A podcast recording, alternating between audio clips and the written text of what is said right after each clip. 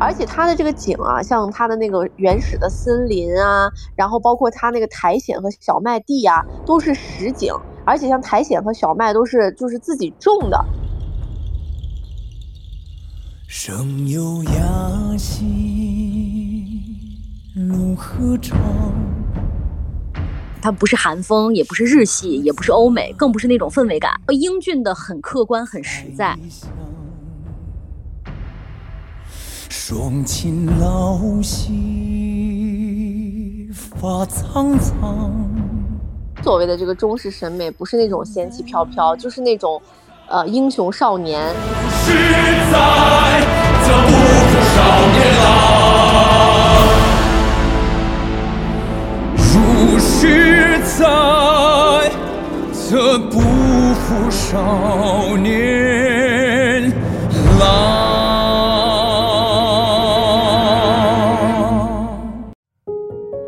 来到机长之家，这里是虚拟出租屋里的隔空对谈，这里是相隔千里的姐妹云聊天儿，我是爱静，坐标兰州。我是萌萌，我在北京。我们这一期一定要踩一个热点，我觉得我终于在一部电影热映的时候给看上了。其实最近有好多好多就是很好看的电影，但是嗯都没有看上。昨天晚间呢，刚刚看完的这一部，我觉得应该是目前这些电影当中就是最值得看的之一吧，或者是嗯排到前三，我觉得完全是没问题的。最关键的点是。我们俩竟然同步都看了，就以往我们俩永远都不同步，要么你看了我没看，要么我看了你没看，要么我们俩谁都没看。比如说芭比，嗯，芭比我还打算去看呢。对，但是我们都不约而同的最先看了这一部，就是我们今天要聊的《封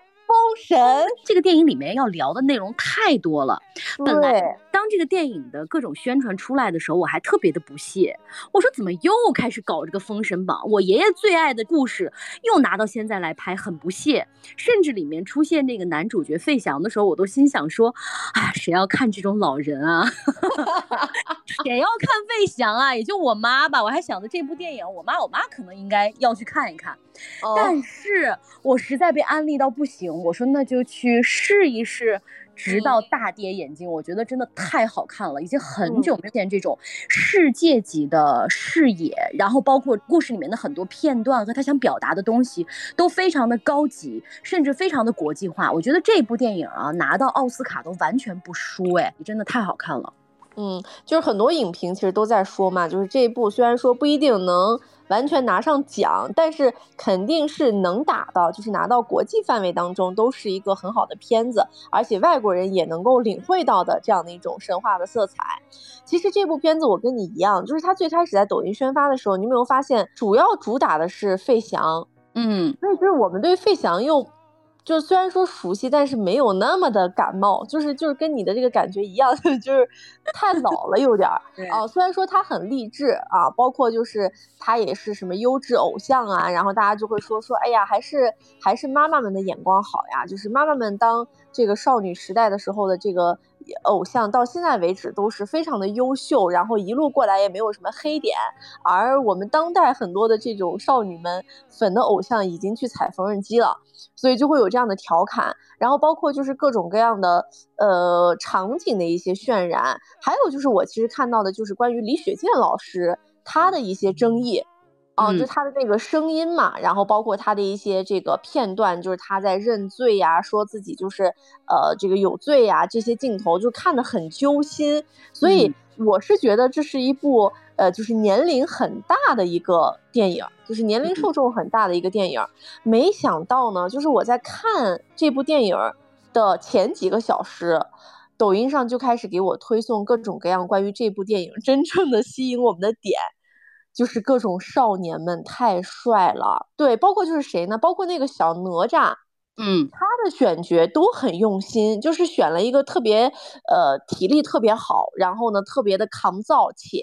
就是对于武打这块儿呢，就是也是练得非常刻苦的一个这种小男孩儿，所以就是从这种少年儿童，然后到这种嗯整体的这个质子天团。很多人说了，说看完这部电影才发现全片最大的亮点是男色，然后呢，大家都在感感慨说，乌尔善导演真的感谢你掰正了啊，对中国男性的审美标准。嗯这也是我们今天想聊的主题，就是整部剧啊。我们今天呢不过多讨论说这个电影有多好看，我觉得我们也没有太多那种剧透的信息啊。如果大家有感兴趣的话，我觉得一定要现场看一下。另外呢，就是你刚才不是说到了很多男团吗？当男主角第一次出现的时候，我就忍不住已经拿开手机查这个人到底叫什么名字，因为对我们来讲是一个比较陌生的面孔。也不像现在很多的流量小生啊，什么一出来你就认识，然后我就赶紧查了一下这个孩子叫什么名字，怎么会如此之帅，而且这个演技特别的精湛。这个精湛啊，里面包括了两点：第一，特别自然；二，你就觉得哦，那个姬发就应该是他样子，就是每一个角色都是这样。刚才你说到哪吒的时候，我也觉得就是在我脑海当中，不论是动画片也好，或者是咱们的电影电视剧也好，哪吒就应该长那个样子，有一点点。不胡闹，然后呢，睿智里面就有有又有一点小可爱、小淘气的那个劲儿，他就应该长那样。当然，很多那个黄渤出来的时候，大家就在就是都有质疑嘛，说这个黄渤怎么能演呢？黄渤怎么能演一个神仙呢？但是跟整个剧情还是非常符合的。黄渤出来，我确实也有点跳戏，啊，然后就是有点想笑，你知道吧？所以我就终于明白了，就是喜剧演员他确实也会有一些，哎，黄渤能叫喜剧演员吗？但是他就比较有喜感的这类演员。你知道我跳戏的地方是哪儿吗？是陈坤，就是陈。出来的时候，我觉得有点像那个钟馗，因为我印象当中那个钟馗吧拍的就不是那么的好，所以就陈坤出来的时候就觉得呃不会又是一部烂片吧，就还抱着这样的心态在看。越往后觉得越精彩，尤其是质子跳舞的那一段，哇塞，有就是说不出来的那种 春心荡漾，就觉得好美，你知道吗？最原始的那种吸引，已经很久很久在你的身上没有体现过了，或者说电影。现出那种美感，你已经没有体会过了。但是这部电影，我觉得就真的是一种美，而且这个美美的很高级。你看过网上评论说有那一段这个纣王敲鼓的那一段吧？其实他是想他是想表现出酒池肉林的感觉，但你并不觉得他很色情或者是很不堪，反而是整个画面非常有节奏，而且还能感受到那种人物之间的那种碰撞。整部电影当中，它其实是弱化妲己的存在的。就是妲己并不是那么重要，妲己也并没有那么祸国殃民。最坏的那个人，他本来就是纣王。女人在这个其中就是起到了一点点推波助澜或者是点缀的作用。所以我觉得整个的这个价值观啊什么的，是比较符合现代的。本来就是神话。故事嘛，然后你符合现在的这种审美和这种国际化的视语表达、故事表达的时候，就会更确实受到大家的喜欢。而且你看那么多就是质子们都在训练半年啊，甚至一年的这种马术训练、武术训练等等，让每一个人都变得就是很有那种肌肉线条感，你才觉得这是一部很诚心诚意的作品，不是那种来圈钱拿流量的。演员的采访也有说，就有一些初出茅庐的演员，其实一直是也是很忐忑的，因为他要花几年的时间去呃打磨这个电影，而且呢，最终能不能够在这个电影当中，呃，真正的有角色或者是角色的这个长短，他们都是未可知的，所以其实还是付出了很多的一些演员的这种。匠心和投入在里面的，而且它的这个景啊，像它的那个原始的森林啊，然后包括它那个苔藓和小麦地呀，都是实景，而且像苔藓和小麦都是就是自己种的，就整个团队自己去种的，然后所有的那个马马的那个就是出镜全部都是真的动物，真的马。刚开始的时候不是他们从那个火当中。骑马骑出来，杀出来，把那个马的眼睛蒙住的那个、那个、那个那一幕，那个也是一个实景，哎，那都不是特效，所以就很多人都觉得说，非常非常的就是了解这些台前幕后之后，都觉得说哇，太值得，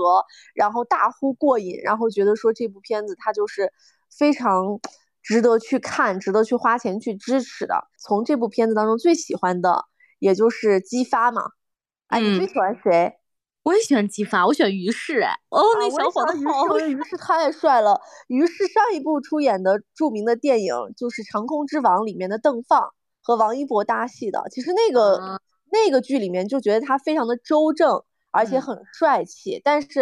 呃，当时其实我觉得王一博也很帅气，所以在那个剧里面并没有觉得说他特别的突出。但是在这一部当中呢，他就是完全是那种野纯的感觉。就又野又纯，然后再加上又有长发呀、翩翩少年呀、少年英雄的这个感觉，一下子就把他这个气质，我觉得全部都给激发出来了。我其实看到他的时候，我就觉得稍微有点熟悉，为啥呢？就是我看他又像金城武，然后又像呃，就是那种以前八九十年代的那种美男的感觉。然后像这个于适呢，他骑射呀，这些都是属于非常努力的去去去去研究的。包括他们其实有很多的这个演员，也都是最后因为自己的骑射本领，然后还有这个在镜头面前这个技能的表现，被导演最终给选定的。呃，以前我就觉得最早年间的时候就是那种浓眉大眼的审美嘛，但是中间的这些年，其实我们一直在被日韩系的这种审美所影响。嗯，奶里奶气的呀，或者是过于潮流的呀，甚至是潮流到很多人都觉得说非主流的呀，这种日韩系的这种美男。然后像嗯，像这个于适他们这种这种男生的话，就真的是呃有中式，然后呢有这种民族。多种特色的，反正特别符合中国人的这个审美的这种感觉。嗯，我是觉得从这部戏里面看到了一个咱们尤其女性啊这个时代吧，对于整个男性的这个审美的一个变化。就是你看咱们妈妈喜欢的那个费翔的那个时代，喜欢费翔是什么呢？就是有棱有角，有鼻子有眼儿。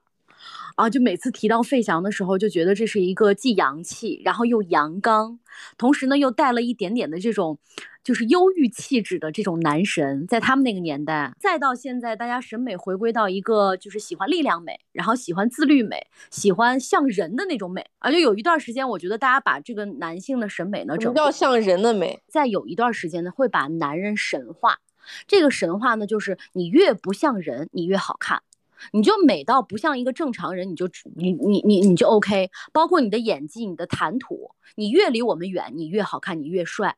但是现在大家的审美就是说，你首先得当个人吧？为啥很多男星会在这个时候被说油？他们整个的行为没转过来啊！整个这个电影里面就是那种很英俊的中国男青年，他不是韩风，也不是日系，也不是欧美，更不是那种氛围感，英俊的很客观很实在。所以很多人说那个费翔，我已经忘了他穿上衣服到底是什么样子，就好像很很久很久没有在大荧幕上见到那种除了粉丝可见的氛围感的那种。那种男生之外的真正的中国男人了。其实我们作为九零后这一代啊，就是我们经历的这种，呃，对于男性的审美，尤其是男明星的这个审美，还是经历了很多的一些变迁的。再往前一点啊，就什么四大天王啊，就是黎明、刘德华、古天乐呀这一挂的，就大家人人都觉得哎呀帅。但是我们可能那个时候还小吧，没有过多的这种感受。然后再往后一点呢，就是香港的男明星们会比较的多，或者是港台的那这个男明星。像我其实最开始第一个喜欢的男明星谢霆锋嘛，已经开始有一些这种气质的加分了。就很多人他喜欢谢霆锋，一是因为他长得确实很帅，就他是有自己那种痞气，或者是最开始那种古惑仔少年气的这种这种东西在那儿的，所以就是有一些这种。呃，加持，然后我就是会比较喜欢这种类型的。再往后你会发现很多的帅哥，他有很多的就是我们说的这种氛围感，他得有那个合适的发型。就是如果说他换一个发型，有可能他就不是那个让你最心动的样子了，或者是他得有很多好的这个衣品啊。比如说我以前特别不能理解的权志龙，就在权志龙当年最开始出道非常火的那几年，其实我是 get 不到他的。然后等我年龄 get 吗？我现在非常 get，等我到了就 get 不到哎，我现在就是非常能 get，就是我在上了年龄之后，反而会开始喜欢一些那种以前我看不上的幺蛾子美男，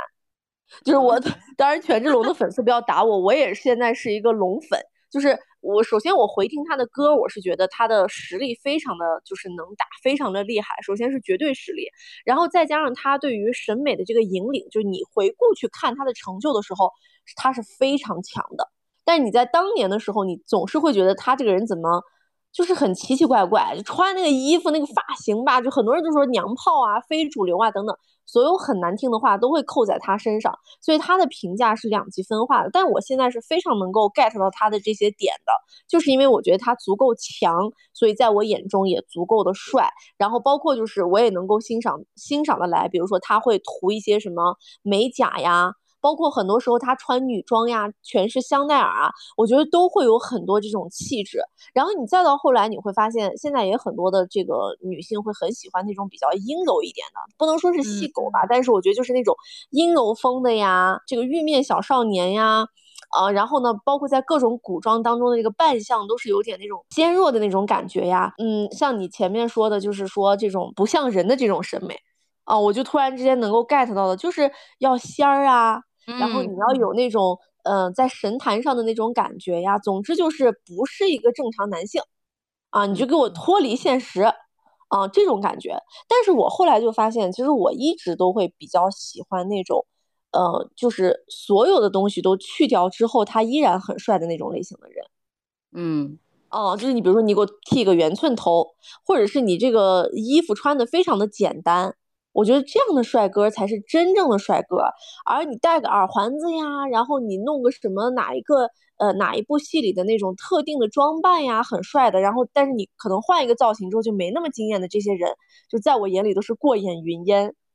有可能会短暂上头，但是我觉得绝对称之不了这种大帅哥。以及我甚至有的时候看到粉丝们如此的疯狂，我都会觉得说不能理解。因为我觉得美这个东西本来就是很主观的啊，是就是你你觉得好看的，可能别人不一定觉得好看。但是呢，你会发现说，其实美这个东西它是一个整体，除了你脸蛋儿是真真正正好看之外，它一定是有很多东西在加持的。刚才不是说到你说权志龙什么的，我脑海当中第一个想到的其实是 Rain。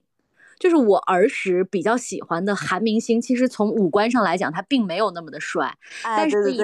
他加上他那个块头，然后加上他那个那个范儿，你知道吧？你就会觉得哇，好帅啊！你居然喜欢 Rain，哎，那你除了 Rain 之外，你还喜欢哪一个男明星？就觉得你就你就觉得帅的不行的那种？我说一个，我怕我怕我怕很多人会喷我，就我觉得帅到不行的人是孙红雷。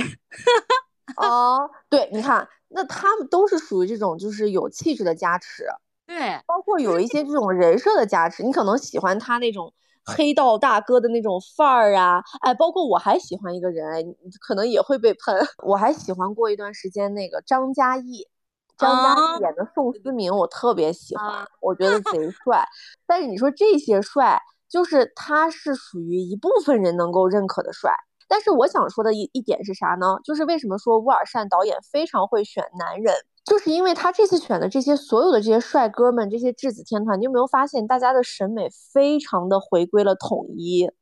就是所有人，无论男女，无论老少，无论你以前喜欢什么样的帅哥，感觉中国人的这种原始的对于美男的审美被唤醒了，就是每个人都说他们帅。而不是我觉得权志龙帅，你理解不了。当然，权志龙也不是咱们中国人啊，就是类似于像这种，然后还有包括各种塌房的这些呃男明星，还有某一位踩缝纫机的，我觉得那也是帅到像神颜一样。但依旧有一些人不能理解他的帅。你说他的五官单拎出来是不是帅到爆炸了？我觉得就是无可挑剔吧。但是依然会有一些人 get 不到，觉得说，哎呀，那些就是那种什么花拳绣腿的这种帅法。你知道，在抖音上有特别多的段子，说那个质子。天团，呃，你可以报志愿，比如说你的第一志愿可能是激发，然后你的第二志愿是殷郊，然后第三志愿是谁谁谁，然后呢，随机能够跟他们拥抱一下的话，就觉得非常的好，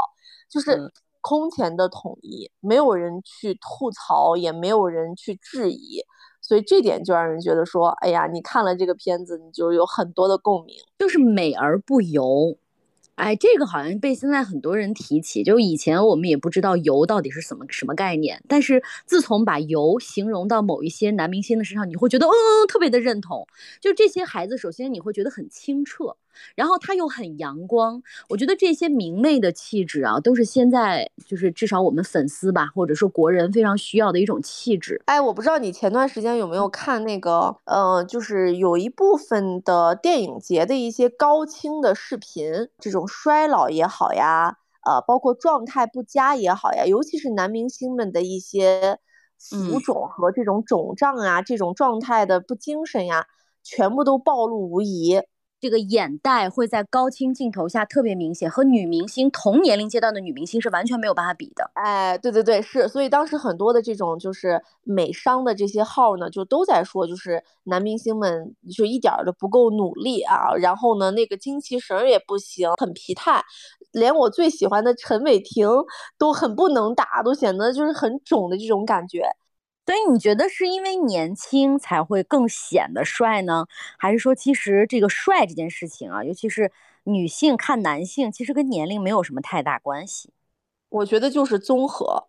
嗯，就是综合。你像以前我们说了，首先，嗯，你的这个五官啊，然后包括你的这个人品呀，然后你的这个艺德呀，这些东西要合在一起啊，能够称之为优质偶像，这是帅。到后来呢，我就发现我们的审美越来越多元化的时候，像我刚说的，像这种纤弱的，或者是潮流的，或者是某一个角色刻画的特别的符合你的想象的这种，也是帅。就是演变到今天的这个帅呢，我觉得又上了一个层次，就是它需要有综合的这个感觉，综合的这个感觉，再换一个词儿形容，就是不违和，就是你所有的一切都得刚刚好。但是我觉得我们今天特别有必要聊，是一是一个演变的过程，二是最近这个话题也真的是太太火了。我们希望能够通过我们两个的角度来聊一聊我们对于这部电影和对于男性审美的一些看法。嗯，但是我觉得像你刚说的是符合当代社会的审美，我觉得更重要的是符合中式审美。我可以反驳一下你的观点吗？因为中式男性的审美是那种道骨仙风的，比较仙气飘飘的。但这些我跟你不是，那我所谓的这个中式审美不是那种仙气飘飘，就是那种呃英雄少年、翩翩公子。对我觉得这些都是属于，无论他从发型啊、扮相啊，然后包括他出现的这个意境呀。嗯，可能都是在这个就是文武双全当中的武，就是很秀气，或者是很有这种呃温润的这个公子感觉的，其实就是伯邑考，我觉得不就是吗？和那个 露肌肉的这些又不一样，温文尔雅的这种公子的这种形象，然后品德又很好。就是说，为什么这部戏能让现在的审美到底是什么呢？现在的审美其实是一种国际化的审美，就是。咱们中国人啊，如果说是中国人对待男性的话，他是对于那种肌肉什么的，他他是隐藏起来的。就是你看中国的画儿也好。或者说这个文人墨客笔下的人物也好，他对于男性的描写其实并没有那么露骨的，而是这近几十年来这个欧美大片进来了，你会发现像巨石强森啊，动作影星的露出肌肉线条，你会觉得哦，这是一种很美的体现。所以我是觉得现代人的审美其实是比较国际化的一种审美，它既要阳光明媚，既要有你刚才说的英雄气概，同时呢，它也有需要它有身体线条。你像我们的爸妈，或者说再往前我们的爷爷奶奶们，他们认为的帅哥，一定不是说我身上有腱子肉的。那以前在那个张家地里面，的大家都有腱子肉，怎么没听说有一个帅哥呀？啊，所以就是这这，我觉得也是一个很大的变化。就是尤其是我们这一代人啊，对于帅哥的这种，其实是更加更加有包容度的。啊，然后也是更加嗯开放的一种一种审美。最近不是有一个人也是频繁被网暴嘛？其实我以前都没有搞明白他为什么会被网暴，就是杨洋，杨洋在频繁的被就是诟病说他太油腻了。就是以前我觉得黄晓明油腻是大家。就是有目共睹的，对，公认的真的是很油。然后我也不知道黄晓明本身其实很帅的一个人，为什么把自己搞油？然后杨洋被频繁的说他很油，然后我也不知道这到底是为啥。直到我有一次，其实在看张颂文的一些表演课的时候，就有一个段子说杨洋就是非常精准的踩到了张颂文说那些表演不好的反例上面了，就是说。你表演的太符合太符合常理，或者是表演的太满了，嗯，就是你比如说你就是吃一个东西，你觉得很香，然后你就会可能有一些表演的太满的人就会，哇哇真香真好吃的这种感觉。可是真 正的真正的演员他不会演到这么满，给你的信息传递到这么多，他可能只是一个简单的动作或者一个眼神或者一个咀嚼的感觉。他有自己的发挥，还留给你一定的想象，这样的表演才是就是你出乎你意料的，给你留有空白的这样的一些内容的表演，才是真正的好的表演。嗯，然后再加上我就搜索了一些呃杨洋的一些片段，就是说杨洋帅而自知，这是被大家现在频繁诟病的，就是你一定要帅而不自知，你要自然不违和才是帅。我看他们说杨洋在塌一种很新的房。对，莫名其妙，就是。我可能我觉得就是人家也没做错啥，突然之间在与其他人的对比当中就被骂了，所以我觉得也 内娱就是这样啊，就是当比如说你你有一点被大家拉出来的时候，大家就群起而攻之。就是原来大家觉得你某些地方特别好，现在也被拉出来说特别不好。当然，这是这是一种这是一种文化或者说这是一种风气吧。本来在这个圈儿里面混的人，你可能就需要在承担一些大家的这种评论。我也特别想说黄晓明，就是以前你也会觉得黄晓明真的很帅。就是五官，他演那个，他最早的时候演过那个唐伯虎的那个电视剧，我不知道你看过没？那个里面他好像还没有就是没有肚脸，哎，没有肚脸。他后来其实有肚脸嘛，然后包括再到后来就是换成他那个假发的那种造型的时候，我觉得简直就是丑到爆炸。然后就是你有没有觉得看他的时候你会觉得浑身不舒服？就尤其奇妙，泡沫之夏，对，看泡沫之夏的时候，你会觉得哪里就是很不舒服，你就你也不知道为什么。以前不知道有一个词叫油，现在就是用这个词在他们身上非常的合适。就甚至他的那个眼神，他向你，他向你眨眼的那一个神态的时候，你就会觉得哦，哎呀，哎呀，对，就是要干啥呀？你能不能好好的，就是正常一点？很 man，然后呢，长得又很帅，然后演技也还好，好像还可以，然后又还那个时候还比较清爽。啊，那个阶段就是很帅，然后包括到后来他演那个《风声》里面，其实角色也很帅，就是去掉了很多的一些这种外部的雕饰。就他，我觉得真正的大帅哥就应该是这样子，就是你不要弄那些很复杂的那种造型呀，或者是嗯很明确的那些东西加进来，那个就反而就不太好了。所以就是这个这个人也一直是我，我觉得我也有点搞不清楚。但好在就是黄晓明，其实人品啊各方面口碑其实还不错的，就大家虽然只是。嘲讽一下他，但是，呃，嘲讽了这么多年之后，也嘲嘲讽出来感情了，所以现在大家对于小明哥也很宽容啊，就是反正你爱咋咋样吧，但是觉得说他也是一个娱乐圈当中长红的一个存在嘛。就是我们不说人品啊，这个我觉得不在我们的讨论范围之内，我们就说这个人到底给你的感觉是什么？就包括杨洋给大家的那种感觉，就是，嗯，就是非常用力。就是整个这种演技也好，或者是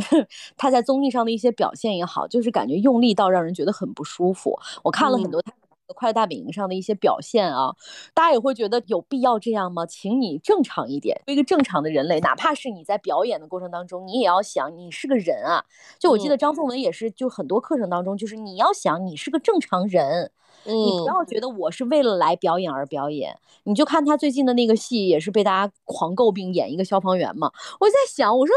就首先消防员都这样吗？然后你头发长成这样，我们就不说了，你的外表。就是哪有一天哪有那么多时间又在这谈恋爱，然后出了火灾之后还要把那个水枪砰一下拉那么远，就没有。就是我们的生活当中有太多这种狼狈的时刻，我们认为说有这种毛边感的生活，或者说有毛边感的人物，他可能才是。正常的人，我们对于正常人是有天生的亲近感的。精明的这种这种表演痕迹的时候，大家就会觉得很尬。嗯，是的。然后其实刚才你说了嘛，就是我们现在对于审美来说，嗯，经过了从单一到多元，然后再回归到了一个统一这样的一个状态。就是除了除了你刚刚说的那个人要像人之外，其实整个这个电影当中，女人就很女人，然后男人就很男人。美人就真的是美人，就是我们又说到了费翔，就我们从最开始的时候提到的这个人，就是我这这段时间其实也看了很多费翔的一些报道，就是他是我们这个妈妈们那个年代的一个优质偶像，而且他当时的横空出世，呃，有一个比喻说，就好像是当年比较封闭的中国社会的女性突然间见到了一个迪士尼王子。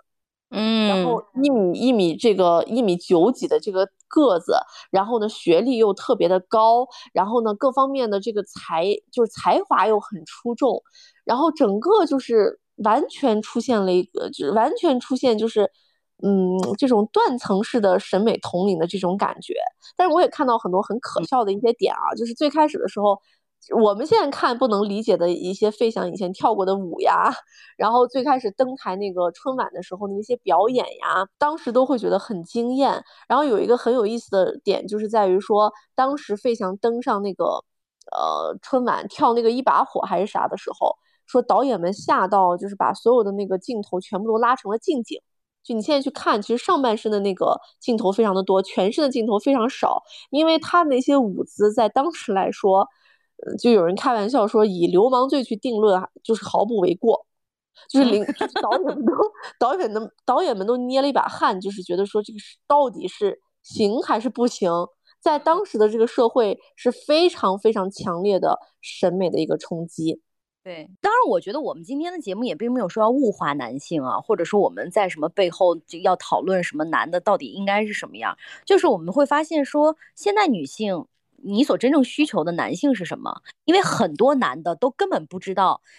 女的到底要的是什么？他认为说，哎呀，我好像给你什么眨个眼睛啊，或者是给你什么挑个舌头啊，女孩子就会特别喜欢啊那种感觉。我觉得早都已经不再是那个时代了，而是说你要真正的拿出实力，你要拿出你的那种，就是你要拿出你那个阳刚之气，可能才是比较符合现在对于男性审美的。而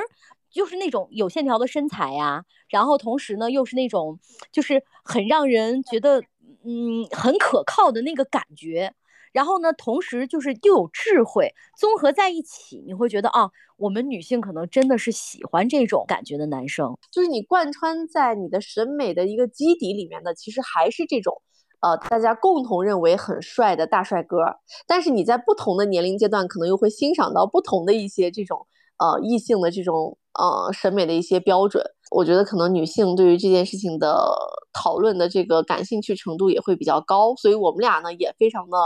想要来探讨这个话题。就今天其实说了很多，我觉得我也很想听一听大家心目当中对于就是帅哥的这种定义，或者是你最喜欢的这种帅哥的男明星是谁啊？然后呢，大家也可以来跟我们留言互动，说不定就是也有共鸣，也有一些出其不意的答案。我们对于这种健康的状态，一直是这种发自原始的这种呼唤吧？你会觉得是一个很健康的人，就像男生啊，他永远特别喜欢那种黑长直，喜欢黑长直其实也是来自于原始的一种呼唤，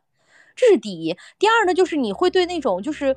他会握有权力的这种男生，也会有一种就是莫名其妙的好感，就尤其在电视剧当中拿到大男主啊，或者是他在这个里面有绝对的这种主导意识的这种这种演员或者这种角色，你也会很有好感。美的这件事情呢，首先无关乎年龄啊，因为每一个年龄阶段都会有就是非常帅气的那一面表现出来，所以这部电影当中，我觉得就是甚至很帅的，就是李雪健老师，他。就是无论在这个演技上，还是说他的那个原声出来，都会让人觉得很感动。我我看到很多篇评论，就是说为什么他的声音没有处理成那个《流浪地球》的那个声音，然后为什么会让李雪健老师的原声出现？就是也是导演的一种善意，而且跟这个角色是非常贴合的，就包括这。未来再会出现二三部，也做了很多的这个铺垫，大家都直呼说希望抓紧时间，咱们国内可以出现这么好的片子。那我们今天节目的最后就祝大家多看帅哥，然后呢心情愉悦。那在评论区也欢迎大家啊，如果你要是看了这部电影的话，欢迎大家跟我们讨论。好的，那就是这样喽，今天大家拜拜。好，拜拜。